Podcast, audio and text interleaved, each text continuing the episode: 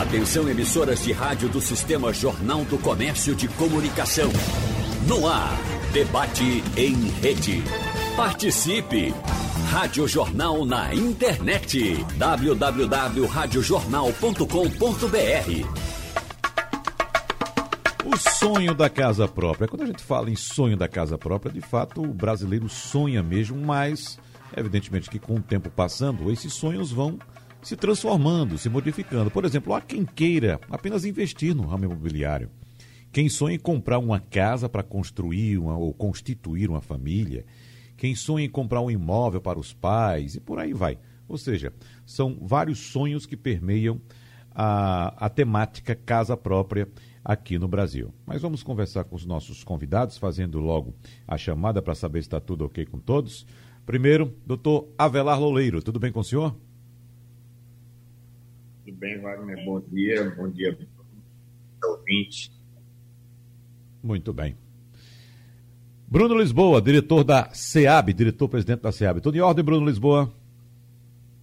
Bom dia, Wagner. Bom dia, Avelar. Bom dia, Melissa. Bom dia a todos os ouvintes da Rádio Jornal. Muito bem. E Melissa Belmiro, que vai desmistificar um pouco aquela questão, né, Belmiro, é, Melissa? O que é mais viável hoje em dia, comprar ou alugar um imóvel? Bom dia, Melissa. Bom dia, Wagner. Bom dia a todos os colegas e a todos os ouvintes.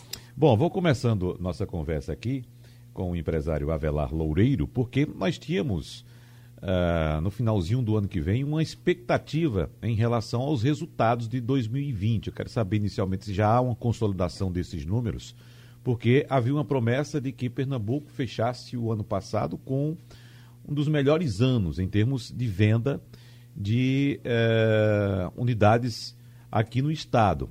Havia uma expectativa também negativa em relação aos lançamentos, e me parece que essa essa expectativa negativa também foi confirmada. O que é que o senhor diz a respeito do ano que passou e já aproveitando expectativas para este ano, Avelar Loureiro? Bem, Wagner, realmente o ano de 2020 ele foi um ano atípico, né? Essa pandemia aí mudou com o hábito das pessoas, trouxe a taxa de juros para níveis nunca vistos aqui no país. É, eu não me lembro de ter visto uma taxa de juros de 2% ao ano e o mercado imobiliário ele é bastante sensibilizado por esses movimentos. Então, quanto ao realmente as vendas, elas aumentaram significativamente no ano de 2020, mas já vinha num processo de alta devido à queda da taxa de juros em 2018. A partir do momento em que houve aquele limitação do teto de gastos, o Brasil passou a ser visto pela comunidade internacional como um país, vamos dizer assim, entre aspas, normal então, a taxa de juros da gente de longo prazo, ela despencou ao longo desse período e vem despencando. Foi acelerado um pouco por causa da pandemia, por questões pontuais, devido à queda da demanda generalizada. Então, o governo, o governo o Banco Central, é, puxou a taxa de juros um pouco mais para baixo, que deu um pouco mais de gás ao mercado imobiliário. Porém, por outro lado, é, a gente continua com um gargalo na construção civil quanto a novos lançamentos. A gente tem dificuldade com a legislação do uso do solo, com todo o processo é, burocrático que envolve a construção de um imóvel legal, de lançar novos empreendimentos. Então, a velocidade de lançamento dos empreendimentos durante o ano 2020 não foi no mesmo diapasão do, de vendas. E a gente está vendo as consequências agora no começo de 2021, faltando um pouco de produto é, em relação ao que a população gostaria de comprar. É, em relação ao setor público, vamos conversar também com o diretor da SEAB, Bruno Lisboa, a respeito do nosso déficit habitacional, né, Bruno Lisboa? E é bom lembrar que a estimativa demográfica e a consequente demanda por habitação podem impor a Pernambuco um desafio de dar conta de quase 600 mil novas moradias nesta década, ou seja, até o ano de 2030. Então, é, eu queria saber inicialmente, diretor, se esse déficit ele um dia terá fim, ou seja, uh, é uma estimativa de fato para que esse déficit seja zerado, ou isso sempre vai ocorrer, sempre haverá necessidade de, de novas moradias aqui em Pernambuco? Bom, Wagner, a questão do déficit é coisa que a gente vai ter, sempre vai ter que estudar ele. Tá? É, é, preocupante essa questão do déficit, porque ele continua sendo um fenômeno metropolitano. E as políticas né, que a gente vinha aí com uma certa, uma certa avanço nas questões das políticas habitacionais, com a questão do Minha Casa Minha Vida, né, há dois anos a gente não tem uma continuidade né, nessa questão do Minha Casa Minha Vida, porque se você for estudar esse déficit, ele acontece exatamente aí na, naquela faixa das pessoas que recebem um a três salários mínimos. Quantas pessoas que recebem mais por isso, e como a Velar colocou, as linhas de financiamento continuam cada vez mais baratas e essa, essa, essa, o mercado ele anda muito. A nossa preocupação é exatamente na falta de uma política clara pelo governo federal, como vinha acontecendo com Minha Casa Minha Vida, utilizando os governos estaduais, os governos municipais como parceiros para a construção de novas unidades habitacionais. Hoje, com o advento do novo programa que o governo lançou, que é o Minha Casa Verde e Amarela, né, ele simplesmente, para esse ano, ele não tem um real sequer do OGU para construções na faixa 1, daqueles que ganham até dois salários mínimos, até uns dois salários mínimos. Então, isso preocupa muito, porque hoje você vai ter que trabalhar com o mercado, você vai trabalhar na faixa e meio, que é mercado, que atende essas pessoas até, um, um, até três salários mínimos, mas eles não é uma política direcionada àqueles que mais precisam. Né? Nós vamos ter que buscar alternativas no próprio mercado para que a gente, para que a gente é, tente diminuir esse déficit. E esse déficit é preocupante porque o próprio, como ele é um fenômeno ainda muito que acontece na região metropolitana, a gente tem um problema com a densidade das cidades. Então, hoje, até para você ter dinheiro, você tendo recursos, hoje as a capital como município é muito difícil arrumar um terreno que cabe um empreendimento habitacional. Então, essa junção da densidade demográfica, tá certo, com a falta de recursos, nos preocupa e esse, do jeito que está, tende cada vez mais a piorar essa situação. A, a, como você disse, nós temos uma projeto esse ano, nós temos até 2021 déficit 326 mil unidades, e continuar neste passo, temos uma perspectiva de enterar o ano 2030 com 600 mil unidades. Então, uhum. a gente, para resolver isso, a gente precisa ter uma política mais clara do governo federal. Tá? O Minha Casa Minha Vida era um programa exitoso, era um programa que realmente, junto com os estados e prefeituras municipais, a gente conseguia adotar isso, que é fazer casa é caro. Então, com essas três entes, a gente conseguiria fazer, produzir unidades.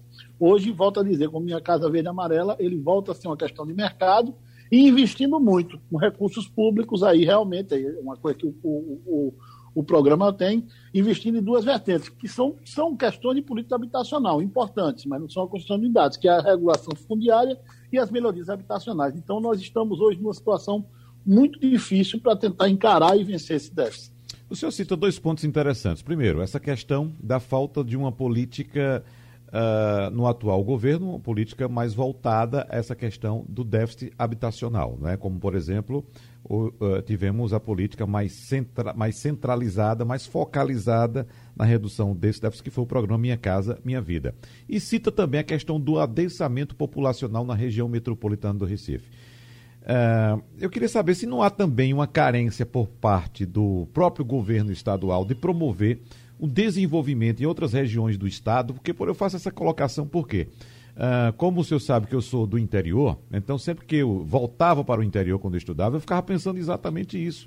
Porque a gente saía de uma região bastante densa do ponto de vista populacional e entrava no interior e a gente fica olhando na viagem ali, a estrada com tanta terra, com tanto espaço disponível, e a gente não tem, por exemplo, uma política voltada para o desenvolvimento de outras regiões do Estado. Então não seria uma ausência também desse tipo de política, não, doutor Bruno? Ô, Wagner, a gente já tem, eu digo, hoje ele é predominantemente na região metropolitana, mas essas questões da ocupação urbana nos espaços, vamos dizer assim, nas, principalmente naquelas cidades polo regionais, hoje já acontece. Não é difícil, tá certo? Não é uma coisa difícil. Você tem empreendimentos, tá? Minha Casa Minha Vida na cidade de Caruaru, na própria cidade de Arco Verde, na cidade de Petrolina, realmente é um fenômeno essa coisa, principalmente dos empreendimentos que foram fixados na área 1,5. Em Petrolina, se você for lá visitar, tem umas inúmeros empreendimentos que atendem principalmente essa faixa de meio. Então, esse fenômeno ele já começa aí. Por quê? Porque os nossos, nossas cidades, nossos centros urbanos no interior como Caruaru, Limoeiro, Petrolina, Fogada Engazeira, é, Serra Talhada, Araripina, eles já começam a ter tanto um desenvolvimento, um maior desenvolvimento industrial e outro fenômeno que também acarreta essa necessidade de políticas e de empreendimentos habitacionais negócio, através da instalação de faculdades, escolas, uhum. centros educacionais e tal. Então, isso tudo hoje já não é incomum. Se você for visitar, você vê empreendimentos voltados principalmente para aquelas faixas 1,5. Né? No setor privado, Avelar Loureiro, a gente percebe no interior, tocando ainda no assunto, um crescimento de fato de investimentos uh, do setor privado, ah, uh, do setor imobiliário no interior. Citando, por exemplo, a cidade de Arco Verde, que é a cidade onde eu nasci e, e, e que o diretor Bruno Lisboa citou agora há pouco, a, a, quantidade de empreendimentos, tipo loteamento do município, é algo sensacional. Eu não sei se existe demanda para aquilo tudo. A gente anda pela cidade, os carros de som estão anunciando loteamento A, loteamento B. As conversas todas são em torno de loteamento. Parece que todo mundo em Arco Verde tem um loteamento. Só falta gente para querer comprar casa ou, ou terreno nesses loteamentos. Porque estava tá nessa explosão de loteamentos, eu estou citando um exemplo, Arco Verde, tem outros municípios que estão seguindo a mesma linha também. É, você agora tocou num ponto, Wagner, crucial do, do Minha Casa Minha Vida. O Minha Casa Minha Vida foi concebido lá em 2009 para reduzir o déficit habitacional nas regiões metropolitanas e acelerar a atividade econômica, porque a gente vinha da crise de 2008 lá nos Estados Unidos com a quebra do mercado financeiro lá. Só que não aconteceu isso. Por quê? porque não houve uma política coordenada do governo federal, com o governo estadual e governos municipais para a implementação do Minha Casa Minha Vida nas metrópoles. Começa que os estados e os municípios não criaram fundos municipais e estaduais para também contribuir, no mínimo com terra ou com infraestrutura, em alguns casos. É, o estado de Pernambuco é, dono de muitas terras aqui dentro da região metropolitana que poderiam ser alocadas para isso, e os municípios também. Por outro lado, é, a gente vê também que o, o déficit habitacional não só vai ser combatido com a construção de moradias, e sim com requalificação de moradias e requalificação de espaços urbanos já consolidados. E aí o Minha Casa Minha Vida muda de nome agora para Casa Verde e Amarela, e, vê, e viu que não acertou na política é, metropolitana e vai tentar acertar agora fazendo a requalificação dos espaços urbanos aqui no Recife, região metropolitana, nas EIs. Essas EIs é onde verdadeiramente o mercado imobiliário aconteceu nos últimos 10 anos na região metropolitana. Não foi no mercado formal, do, da qual a ADEM eu faço parte e represento. É, foi o mercado informal. Se você vê qualquer comunidade, é, Santa Luzia ali na torre, é, o próprio coque, vê edificações de dois, três, quatro, cinco pavimentos, ou seja, houve realmente uma construção de moradia lá, talvez inadequadas, e o Casa Verde e Amarela vem para isso. Ele diz: olha, não adianta ficar construindo casas novas, a gente tem que requalificar o espaço urbano daquelas comunidades e darmos melhor qualidade de vida. Então, vamos alocar o recurso para isso. Obviamente que quem está no palafita não tem como readequar, então tem uma parte de recursos que tem que ser realocadas para essas pessoas. E a gente tem que pensar o seguinte: não vai ser só o governo federal que vai resolver o problema, precisará do Estado e precisará do município. Eu já tinha proposto, inclusive em outras conversas com o Bruno, a criação do Fundo Estadual de Habitação, com parte do dinheiro do ICMS. São Paulo fez isso e foi o município, talvez, o estado, que talvez tenha conseguido no Brasil o maior êxito Minha Casa Minha Vida para diminuição do déficit habitacional, porque ele dava um subsídio adicional que viabilizava o Minha Casa Minha Vida naquele estado e 70% de todo o recurso do Minha Casa Minha Vida faixa 1 foi para São Paulo, um estado rico. Isso é, isso é inconcebível. Mas por que foi? Porque ele tinha uma estrutura estadual para absorver esses projetos e para dar um, uma maior, vamos dizer assim, é, incentivo a esse tipo de habitação. Então lá conseguiu-se fazer alguma coisa. A gente aqui quase não conseguiu fazer nada. Uhum. É. Melissa Belmiro, você é muito jovem, lida com pessoas jovens também. A gente percebe que no, no momento uh, que vivemos atualmente, não só no Brasil, mas no mundo, os jovens hoje têm muito acesso à informação e já vem, inclusive, com boa parte deles com uma cultura diferente em relação à casa própria. Eu sempre ouvi dizer na minha infância e juventude a seguinte frase, o seguinte ditado: quem casa quer casa. Então, uh, em outras épocas, antes de pensar em casar, as pessoas pensavam logo em ter uma casa, né? Quem casa quer casa. Pelo que você já escutou aqui, colocações do setor público, do setor privado e fazendo também um confronto com a realidade hoje. O que é que você pontua neste momento, Melissa? Perfeita colocação. Inclusive, é, é, curioso porque a gente lida com muitos jovens, mas as faixas etárias elas acabam mudando bastante. Então, temos pessoas acordando para essa decisão não só imobiliária, mas de cuidar melhor do seu dinheiro em todas as faixas etárias. E esse é um movimento que vem acontecendo aqui no Brasil, ainda engateando, mas que vem acontecendo. E sobre a decisão imobiliária, né, uma coisa que nós educadores financeiros falamos muito é que a decisão imobiliária ela não é uma decisão somente financeira, né? Ela é uma decisão que envolve várias outras vertentes relação de segurança, de mobilidade, estrutura familiar. E o brasileiro ele ainda tem uma relação de segurança muito forte com o imóvel. Né, o imóvel próprio. E isso vai permeando, né? O jovem que está se casando, tá, vai permeando também a vida daquela família que está se ampliando, tendo filhos, por exemplo.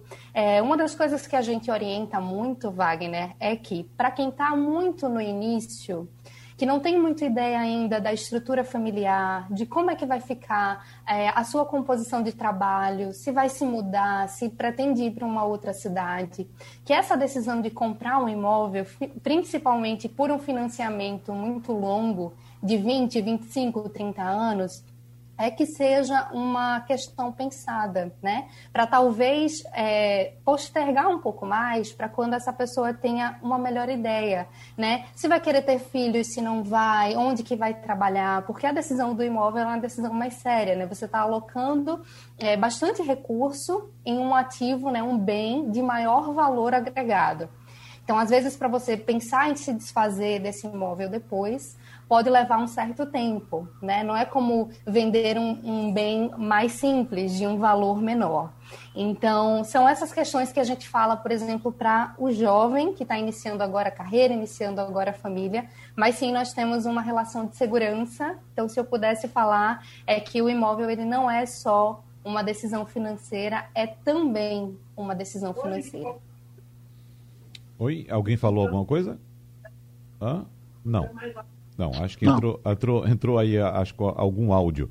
Uh, mas, é, Melissa, aproveitando, você citou essa questão do laço cultural com o imóvel que nós brasileiros temos, com a relação de posse, né? não só com o imóvel, até com outros, outros bens também. Uh, mas veja só, você está falando a respeito de um, um, uma classe da nossa sociedade que tem esse tipo de informação, que tem acesso à informação e que se planeja. Mas há também, e eu vou até me antecipar, é, perguntas que vão chegar aqui, Melissa. Uh, há pessoas que não têm esse tipo de informação, né? não têm esse tipo de educação, dificilmente vão ter também, e que daqui a pouco vão comentar: olha, Melissa falou aí que a gente precisa se programar, precisa se planejar, tal, mas eu não tenho dinheiro nem para comprar meu pão de hoje. Que aí entra a questão do setor público também. Aí, nesse caso, invariavelmente tem que haver o socorro do, do poder público? Sim, com certeza, né? Até os colegas vão poder colocar né, essa questão melhor, mas falando sobre um, uma situação né, onde não há muita alternativa, onde não tem né, uma sobra nesse orçamento para fazer outras coisas, né, a gente tem que focar naquilo que é essencial. Então, o que é, que é essencial? A moradia, a alimentação, né, a subsistência da família. Então, nesse caso, quando existe um subsídio governamental para que as pessoas acessem a uma moradia digna, né, de uma forma mais barata, onde ela possa dividir né, esse parcelamento é, num prazo onde ela consiga mensalmente arcar e além disso, às vezes mais barato do que um aluguel, né? Porque a gente sabe que às vezes alugando, essa pessoa não vai ter o acesso a uma moradia própria. E o próprio subsídio do governo faz com que é, o financiamento de 20, 25, 30 anos fique com uma parcela menor com certeza é uma opção a ser considerada, né, para que a pessoa acesse uma moradia melhor, digna, até com um valor mensal um pouco mais barato do que se ela fosse alugar. Muitas reclamações ainda chegam por aí, Bruno? Ah, veja só, a gente sempre tem recebido essa questão da habitação, ela também com ela vem muita mobilização social, que é natural, né, Wagner? Então, uhum. a gente comumente tem, recebe aqui os movimentos sociais, né? É comum que a SEAB tenha essa demanda como sendo uma demanda quase que diária. Diminuiu agora muito pelas próprias questões aí que a gente está vivendo um Brasil diferente né, da pandemia. Né? Uhum. A gente, inclusive, tem, desde que, desde que a gente voltou a ter um atendimento ao público, a gente tem conversado com todos os movimentos, com as comunidades, e nós temos recebido duas, três, quatro pessoas, pequenas comissões, e realmente a gente tem diminuído muito isso, mas é uma, uma relação que você tem muito envolvimento né, com as comunidades, com movimentos sociais. Agora, pegando um pouco aí o que o Avelar falou, realmente, o Casa Amarela, o programa é, Casa Verde Amarela, ele vai atingir uma coisa muito importante, que é um, um dos pilares né, de qualquer política habitacional de muita importância, na verdade, dois pilares, que é a questão da regulação fundiária, que realmente vai realmente é, é, é, coordenar, orientar essa questão do adens, dos, dos adensamentos urbanos, né? A gente vai começar a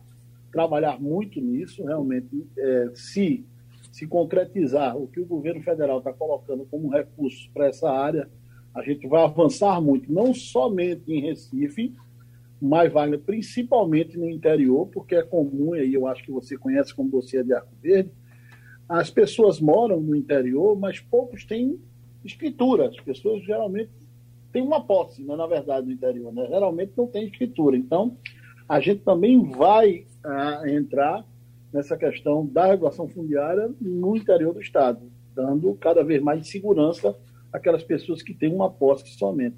E a melhoria habitacional que vem exatamente como é o segundo momento da regulação fundiária. Na hora que você regulariza, você também entra também com a oportunidade daquela pessoa que já tem sua escritura, seu, tem agora realmente a, é, é, a, é, a, a, a, posse do imóvel é, é, direito, na verdade, que eles comecem a ajeitar, que ainda são as pequenas coisas, mas é um quarto, é um telhado, é um banheiro e tal, que aí realmente melhora e muito a qualidade da habitação para aquelas pessoas. Agora, isso eu acho que são, uh, é muito importante, mas a questão da construção das unidades habitacionais, construção de unidades habitacionais, realmente é muito importante e nessa área, nessa área de faixa 1, a gente está muito preocupado porque não vê nenhuma política, tanto do governo federal, para nos auxiliar os estados né, a uhum. executar nessa área.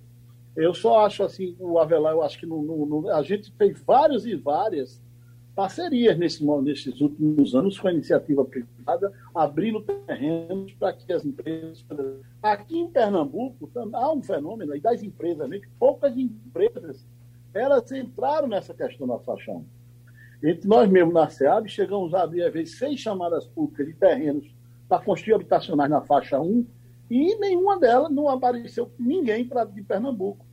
Eu, eu, aí é um fato que aconteceu, eu abri uma vez três terrenos aqui em Recife para abrigar habitacionais da faixa 1 e veio uma empresa de Salvador, não apareceu ninguém de Pernambuco. Então, eu acho que a, a partir de agora, fica mais difícil a gente ter realmente essa construção, porque é muito caro. Pernambuco não é São Paulo. Pernambuco é um estado que não tem as condições que São Paulo tem. Existem experiências exitosas em São Paulo? Existem, muitas. Mas a gente tem que saber que as condições econômicas, tanto nós de Pernambuco como das cidades do Nordeste, realmente não podem fazer o que São Paulo fez lá. Se eu conheço somente dois estados no Brasil que têm uma política habitacional com recursos próprios. Um é São Paulo e outro é o Paraná. Nenhum dos 20, 24, 25 estados tem uma política habitacional. Existe sim, como existia no Minha Casa Minha Vida. O Estado, a Prefeitura doava o terreno, fazia obra de infraestrutura e o governo federal entrava com recursos para a condição de unidades habitacionais. Bom, Avelar Roeiro, alguma observação em relação ao que foi colocado por Bruno Lisboa? Algumas, algumas.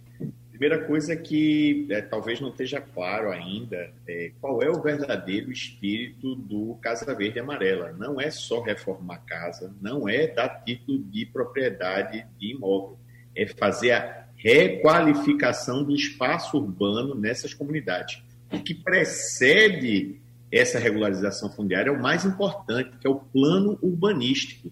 Os municípios, o Estado vai ter que gastar recursos, primeiro planejando, organizando como é que vai ser o esgoto, como é que vão ser as ruas, como é que vai, vai ter que realocar alguma casa de algum lugar para outro para ter esses equipamentos. Isso é o que precede, é este esta cultura do planejamento que a gente tem que resgatar e tem que ser capitaneada por empresas como a SEAB, Secretaria de Habitação dos Municípios. Nós, da iniciativa privada, estamos juntos, é, já cobrando alguns municípios para que façam esses projetos, para que consigam recursos para fazer esse projeto, porque sem isso não vai vir um recurso para casa e não vai vir um recurso para a infraestrutura, que é o mais importante. O que a gente tem que deixar claro é o seguinte: as pessoas já estão morando na região metropolitana e já se fixaram no local. O que a gente tem que fazer é que esses locais fiquem melhor para se morar. Por outro lado, é, como foi falado aí, realmente foram abertas algumas chamadas aqui e deu vazio, porque as empresas não têm viabilidade. Por isso é que é importante esse fundo estadual para esse pequeno recurso adicional que viabilizaria a essas unidades ser é, factível, como acontece em São Paulo. E aí não é questão de ser rico ou pobre. 1% do, da receita do Estado no, no, no, em São Paulo e em Pernambuco é 1%. Se lá o, o PIB é maior, 1% é 1%, se aqui é menor, 1% é 1%. Então, se a gente pelo menos começasse a destinar 1% do nosso ICMS para este fundo, Recife está partindo para a otorgonerosa. Então ele está dizendo: eu não vou colocar o meu dinheiro, mas eu vou colocar o dinheiro de quem está construindo formalmente, quando ele cria a otorgonerosa, para criar um fundo para poder bancar parte desses gastos. É uma forma. A gente vai ver se vai dar certo ou se vai travar o mercado formal. Porque o mercado formal já está engargalado com várias outras questões. E aí a gente vem e coloca mais um adicional, pode ser que não dê certo. Pode ser que dê certo. Eu não estou aqui partindo do pressuposto que vai dar errado. Torço para que dê certo, porque senão a nossa atividade formal vai parar e eu não quero que isso aconteça. Uhum. E se der certo e conseguir ainda algum recurso para viabilizar as moradias e esses planos urbanísticos e toda essa atividade, excelente. Então, teremos o melhor dos mundos. Mas se não houver iniciativa do Estado e dos municípios em fazer os projetos, os planos urbanísticos, não vai vir dinheiro do Casa Verde e Amarela para cá nem para isso. É. Plano urbanístico. Só, só, pois não, pois não, Bruno. Rapidamente, pois não. Seguinte, é, o Estado não detém, não detinha formalmente, né? Hoje, inclusive, por legislação, a gente já implementou o fundo. Está vendo agora só a questão dos, da fonte que vai abastecer. O fundo está implementado pelo governo do Estado já. Mas a gente realmente não era aquele dinheiro, vamos dizer assim, que a gente dava à empresa. Mas quando a gente partia para fazer uma chamada pública, dentro do processo está a doação do terreno, obras de infraestrutura, de esgotamento para aquele empreendimento, até em vários locais, construção de creche, tá certo? De algumas escolas, tá certo? Para que aquele empreendimento fosse voltado. Então a gente não tinha, vamos dizer assim, dinheiro em cash. Mas vários empreendimentos, inclusive que era obrigatoriedade do Minha Casa Minha Vida, que existisse a parceria tanto do Estado como do município. Agora, os terrenos são muito caros, às vezes, muito caros. Então, o que é que a gente tinha? A gente tinha que buscar, como vários e várias prefeituras do governo do Estado fizeram, terrenos que pertenciam ao Estado, que pertenciam às prefeituras, para que a gente executasse projetos habitacionais. Agora, essa questão do planejamento que a Vela falou, ela é fundamental. Há, exatamente, há uma ausência durante muito tempo e um planejamento urbano, tá certo? Principalmente na região metropolitana.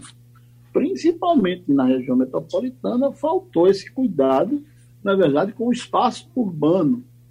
E que a gente vai ter que ver como é que nós vamos enfrentar daí para frente, tá certo? Porque realmente vai se precisar de ter alguns estudos, alguns projetos, alguns planos de plano para que executemos essas políticas. Agora, é um problema grave, que não é de uma gestão só, é de várias gestões, é a total, a total falta de controle urbano, na, principalmente na região metropolitana do Recife. Ô Bruno, e onde é que está o cerne dessa questão? Qual o problema principal? Porque você citou a questão de São Paulo, Uh, Avelar Loureiro citou a ausência de um plano urbanístico e, e, e você citou também a questão desse adensamento. Eu volto até lá para o primeiro bloco, onde eu citei a falta de planejamento ou de investimento do setor público em outras áreas do Estado. Tudo que se planeja é para a região metropolitana, sempre região metropolitana. Não sei se é uma questão cultural do pernambucano de querer tudo perto. Eu cito, inclusive, por exemplo, o empreendimento Arena de Pernambuco, que deu errado porque o, é, é, longe, na cabeça do pernambucano é muito longe, quando a gente faz comparação com outras regiões metropolitanas, esse é um espaço até curto, de, de, de 10, 15, 20 quilômetros, enquanto em outras regiões você se desloca por 30, 40, 50 quilômetros. É uma questão, me parece, até cultural. Mas essa questão do plano urbanístico, não chegou o momento já de pensar é, nesse, nesse é, digamos, descolamento da região metropolitana do Recife, buscar áreas com infraestrutura, claro que ninguém vai morar num lugar longe se não tem transporte, se não tem estradas boas.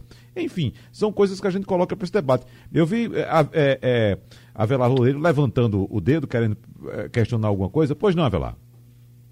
É seguinte, a gente está chegando exatamente no cerne do problema. Primeira coisa, falta de planejamento. E a gente tem um déficit na região metropolitana de planejamento claríssimo por, por um problema simples. O órgão planejador metropolitano foi esvaziado por várias gestões de vários governos. Não é problema de um governo só. A FIDEM, que é o órgão que deveria planejar isso, ela foi desestruturada nas últimas três, quatro décadas.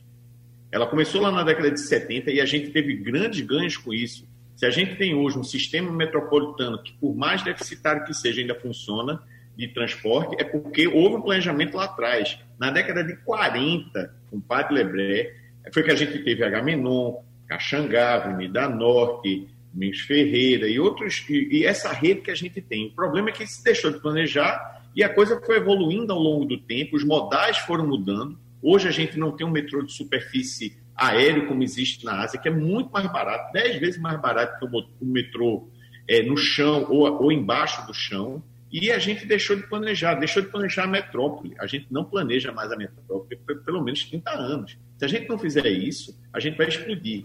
Quanto à questão da interiorização, excelente, tem que ter nucleações no interior, mas a gente tem 4 milhões e meio de habitantes aqui que carecem de planejamento. E como você disse, uma cidade boa não é uma cidade espalhada. Quando levaram a Arena da Copa para lá, para São Lourenço, construíram um elefante branco, porque as cidades boas são as cidades compactas, inclusivas e diversas, e não cidades espalhadas. A gente tem, por incrível que pareça, a parte central do Recife, da Gaminon para o porto do Recife, um vazio urbano. Até os, alguns, alguns urbanistas dizem que isso é uma heresia que eu estou dizendo. Quando eu falo vazio urbano, é que não tem gente morando. A gente precisa de gente morando nesse espaço, inclusive de todos os aspectos sociais.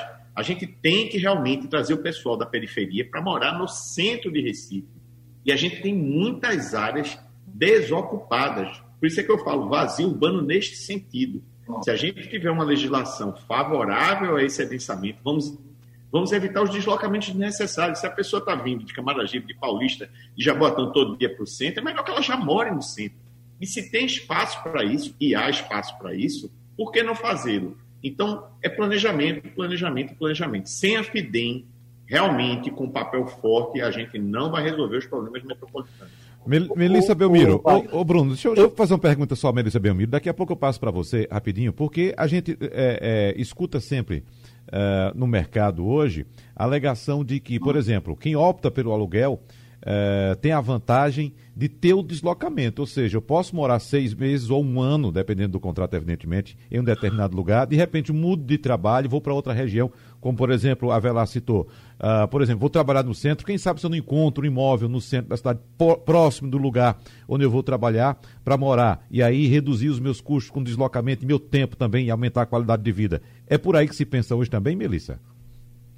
Também, tá? Isso que eu falei no início sobre a flexibilidade, né? Principalmente para quem está começando a vida profissional, a família, é muito importante porque às vezes você não tem ideia, né, do tanto que você pode mudar de trabalho ainda, do tanto que a tua configuração familiar também vai mudar, né? E quando você começa a vida, por exemplo, um casal que acabou de se casar, é, talvez não necessite de um imóvel com três quartos, por exemplo. Ele pode alugar muito mais barato um imóvel de um quarto só. e futuramente, quando essa família for aumentando e ampliando, ele vai é, pensar no financiamento, por exemplo, mas já de um imóvel um pouco melhor, né, que comporte essa nova construção familiar. Então, é uma das coisas que os educadores financeiros, né, que nós pensamos nesse início, essa flexibilidade que a pessoa pode ter para se movimentar e para pagar um pouco mais barato né, por um aluguel, por exemplo. Faz sentido. Agora, como eu falei no início também, a gente tem um apego né, ao imóvel pela relação de segurança. Então, isso tem que ser considerado também no momento de escolher se vai alugar, se vai financiar um imóvel. Hum. Bruno Lisboa, voltando ao assunto, inclusive você, se eu não me engano, Bruno, é morador do centro do, do Recife, né? Mora na Boa Vista, não é isso? Eu, eu, eu moro na Boa Vista uhum. e acho que a gente tem que realmente, de novo, é, é, ter essa possibilidade de as pessoas voltarem ao centro. Agora, essa, essa, essa situação, é, vai lá colocou um negócio que é muito interessante, eu acho que tem que ser objeto de um debate, a parte tem que ter esse debate, é exatamente nesse planejamento metropolitano. Isso realmente tem que se voltar, tá? porque é, é fundamental que você pense essa cidade. Ela é uma cidade que começa hoje lá em Tapsuma, lá em, lá em Itapiaraçoiaba e termina em Pojuca. Isso é uma cidade só, isso é uma metrópole, é uma cidade só. E gente tem que pensar exatamente como uma cidade só, por exemplo. A Cruz Cabugá, passam por lá Cruz Cabugá 300 e algumas mil pessoas por dia, tá, alguma coisa. A Cruz Cabugá não pertence ao Recife, pertence a uma ligação toda que você tem nessa metrópole. Então, é o planejamento urbano, e aí eu concordo com, a, com Avelar, a gente tem que voltar de novo. Esse planejamento urbano, ele realmente, durante décadas, tanto pelos governos federais, ele, ele deixou de ser como era na década de 70, tá? Também o seguinte, na década de 70, é bom também lembrar, lá existiam os fundos, tá certo? Metropolitanos, o projeto Cura, o projeto que tinham dinheiro. Então, também esse debate foi muito levado para a região metropolitana. Hoje, o governo federal não tem uma política de financiamentos, os bancos não têm uma política para financiamento metropolitano. E o debate foi realmente esquecido esse tempo todo. É fundamental, tá certo? Que os governos do Estado, os governos federal, os governos municipais, a gente tenha que sentar numa mesa, principalmente nos aspectos metropolitanos, e que também não pode só ser metropolitano, porque você hoje tem metrópoles também no Estado que precisam ter esse cuidado no planejamento. Por exemplo, Caruaru, Toritama, Santa Cruz do Caparibe fazem parte já de uma grande cidade, não é verdade, mas entendeu? Se você uhum. for ver economicamente, né? Então, a gente tem que ter o cuidado de debater não somente a região metropolitana, mas também esses centros desses desenvolvimentos, centros de desenvolvimento regionais, que hoje no Estado já são uma versão, já uma realidade, que a gente precisa ter cuidado, porque senão os problemas que nós vamos assistir também vão acontecer no interior. Eu queria saber agora de Melissa Belmiro. Melissa, você com sua experiência de educadora financeira, que atua com pessoas que uh, planejam realização de sonhos, seja de determinada natureza, a gente não vai detalhar aqui, evidentemente, e você acaba de ouvir aí uh, colocações feitas tanto pelo setor público quanto pelo setor privado. Invertendo agora, Melissa, a, a forma de atuação que você tem, você que escuta, você que é, ajuda no planejamento dessas pessoas. O que é que você leva agora, tanto para o setor público quanto para o setor privado, as dificuldades? O que é que as pessoas apresentam de dificuldades no relacionamento para, por exemplo, é, a, a realizar a compra de um imóvel próprio na hora que vai fazer a efetivação, ou numa compra à vista, ou, por exemplo, numa compra financiada. Perfeito, vamos lá. É, muitas pessoas ainda têm dificuldade de se planejar financeiramente. Isso é uma realidade aqui no Brasil, né? Por mais que a gente veja essa questão da educação financeira voltando, começando de novo a surgir, é, a gente tem muita gente que não tem acesso à educação financeira ainda. E a compra do imóvel acaba sendo uma coisa meio que compulsória, né? Então a pessoa ela não consegue poupar, ela não consegue guardar dinheiro e ela pensa o seguinte: se eu não vou fazer isso sozinha, é melhor que eu já compre alguma coisa que é minha né? Porque senão eu vou estar pagando aluguel e aquele imóvel nunca vai ser meu. Uhum. E aí as pessoas acabam tomando essa decisão, às vezes, sem pensar muito bem, sem pesquisar as condições, sem pesquisar os melhores lugares, é, a estrutura familiar que ela pensa em ter, né, o local, se é perto do trabalho, se não é. Então, ela vai muito pelo preço, né, por aquilo que cabe no orçamento que ela consegue pagar. É, principalmente o que tem subsídio, né? O que ela consegue é, ter algo que ajude para que aquela parcela caiba no bolso e fique mais barata do que o aluguel que ela porventura pagaria. Então, não é incomum que a gente encontre pessoas morando extremamente distantes dos seus trabalhos, por exemplo, porque era o que cabia no seu bolso, o que ela conseguia pagar de fato. E o que eu percebo também é que as pessoas acabam colocando essa dívida como uma coisa que elas têm que levar durante 20, 25 anos, porque realmente não vão conseguir amortizar antes ou pensar numa melhor colocação profissional ou numa outra oportunidade para conseguir quitar esse imóvel até antes do prazo.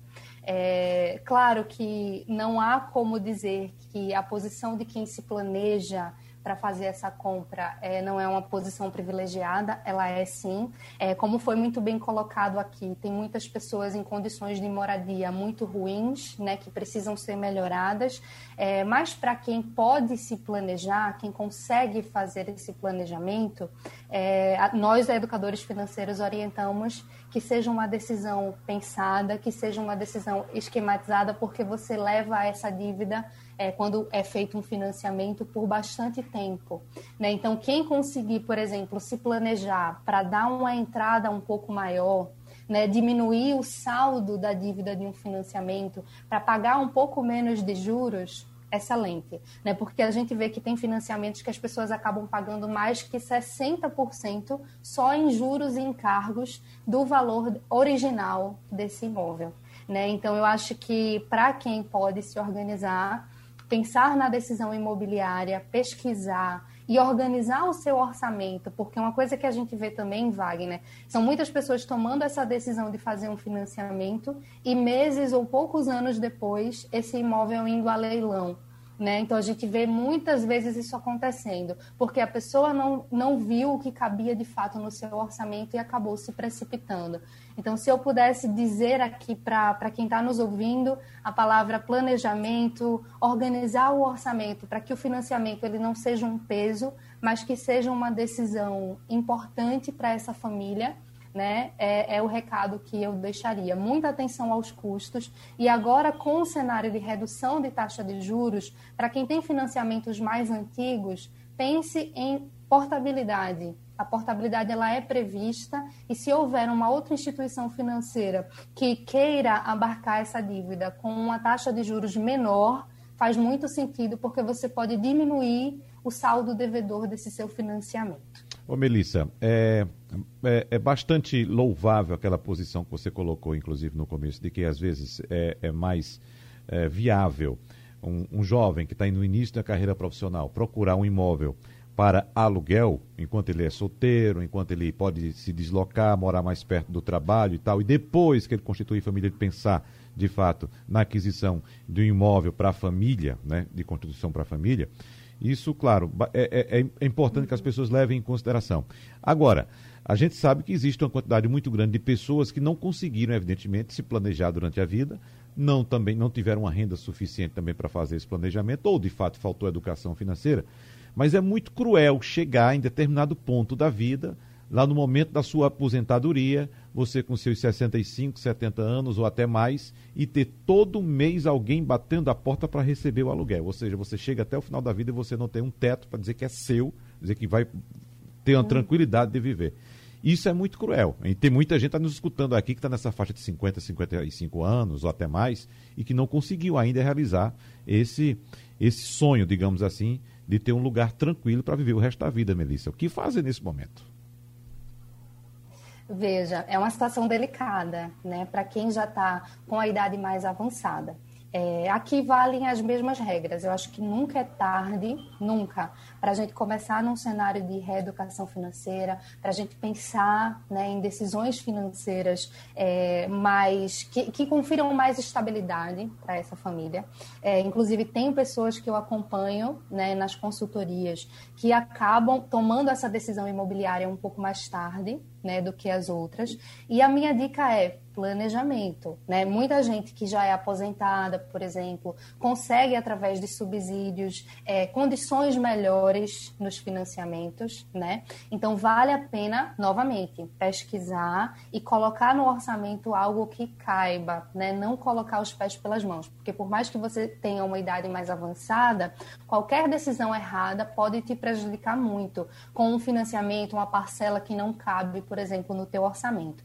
Para quem conseguiu se manter alugando e guardando ali um dinheirinho ao longo do tempo, né? Quem conseguiu ter esse privilégio, que utilize parte desse valor para dar uma entrada maior, né? E conseguir diminuir esse saldo devedor de um financiamento. Agora, muita atenção para quem vai dar entrada em financiamento, é, para não ficar sem reserva financeira muito cuidado, porque ficar sem reserva também pode te atrapalhar muito.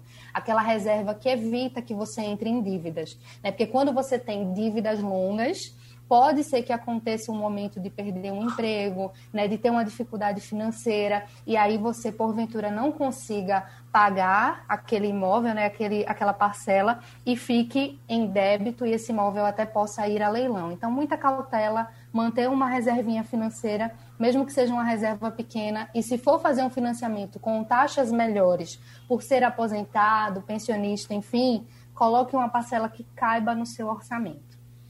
Avelar Loureiro, para a gente encerrar, o que é que o senhor tem mais a colocar nesse nosso debate? Eu vou aqui na linha do que é, Melissa estava falando. Planejamento é tudo e a gente tem que ter prioridades, né? Na compra do imóvel a gente tem que eleger quais são as nossas prioridades. Eu vou terminar como eu comecei. A gente está mudando nossos hábitos é, pós-pandemia e o carro, que era o grande concorrente do imóvel na aquisição, porque a parcela do carro, na maioria das vezes, é o valor da parcela uhum. do, do, ou do aluguel ou da prestação da casa própria. Como as pessoas estão utilizando menos o carro, algumas estão se desfazendo do carro usando os aplicativos e usando esse recurso para dar entrada, diminuindo o financiamento e melhorando a sua questão é, é, quanto à aquisição da casa própria uma boa parte do movimento que a gente viu aí em 2020, estamos começando 2021 vendo, é a realocação do portfólio, ou seja, as pessoas saindo do carro e indo para o imóvel, porque o imóvel passou a ser mais valorizado agora em relação ao carro. Muito bem. Bruno Lisboa, para a gente encerrar. Casa para quem não tem dinheiro, que não tem condições de pagar. Existe mais esperanças para a gente?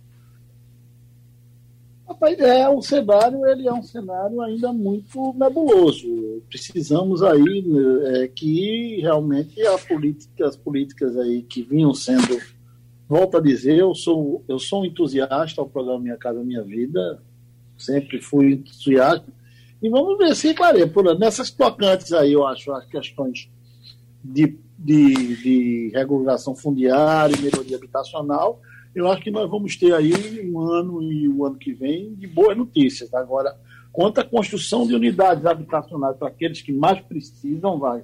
Realmente é um ano que a gente vai ter que dar uma esperada melhor que as coisas fiquem mais claras, para que os estados, como a Veladi, e os municípios tenham essa parceria, entrem nessa parceria junto ao governo.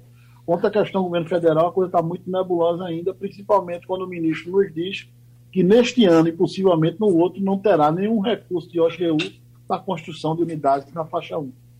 Então isso é muito preocupante para quem mais precisa de uma casa, de uma moradia. Muito bem, então a gente agradece a presença do empresário Avelar Loureiro, do diretor presidente da SEAB, a Companhia de Habitação de Pernambuco, Bruno Lisboa, e também a educadora financeira Melissa Belmiro. Muito obrigado a todos, um abraço.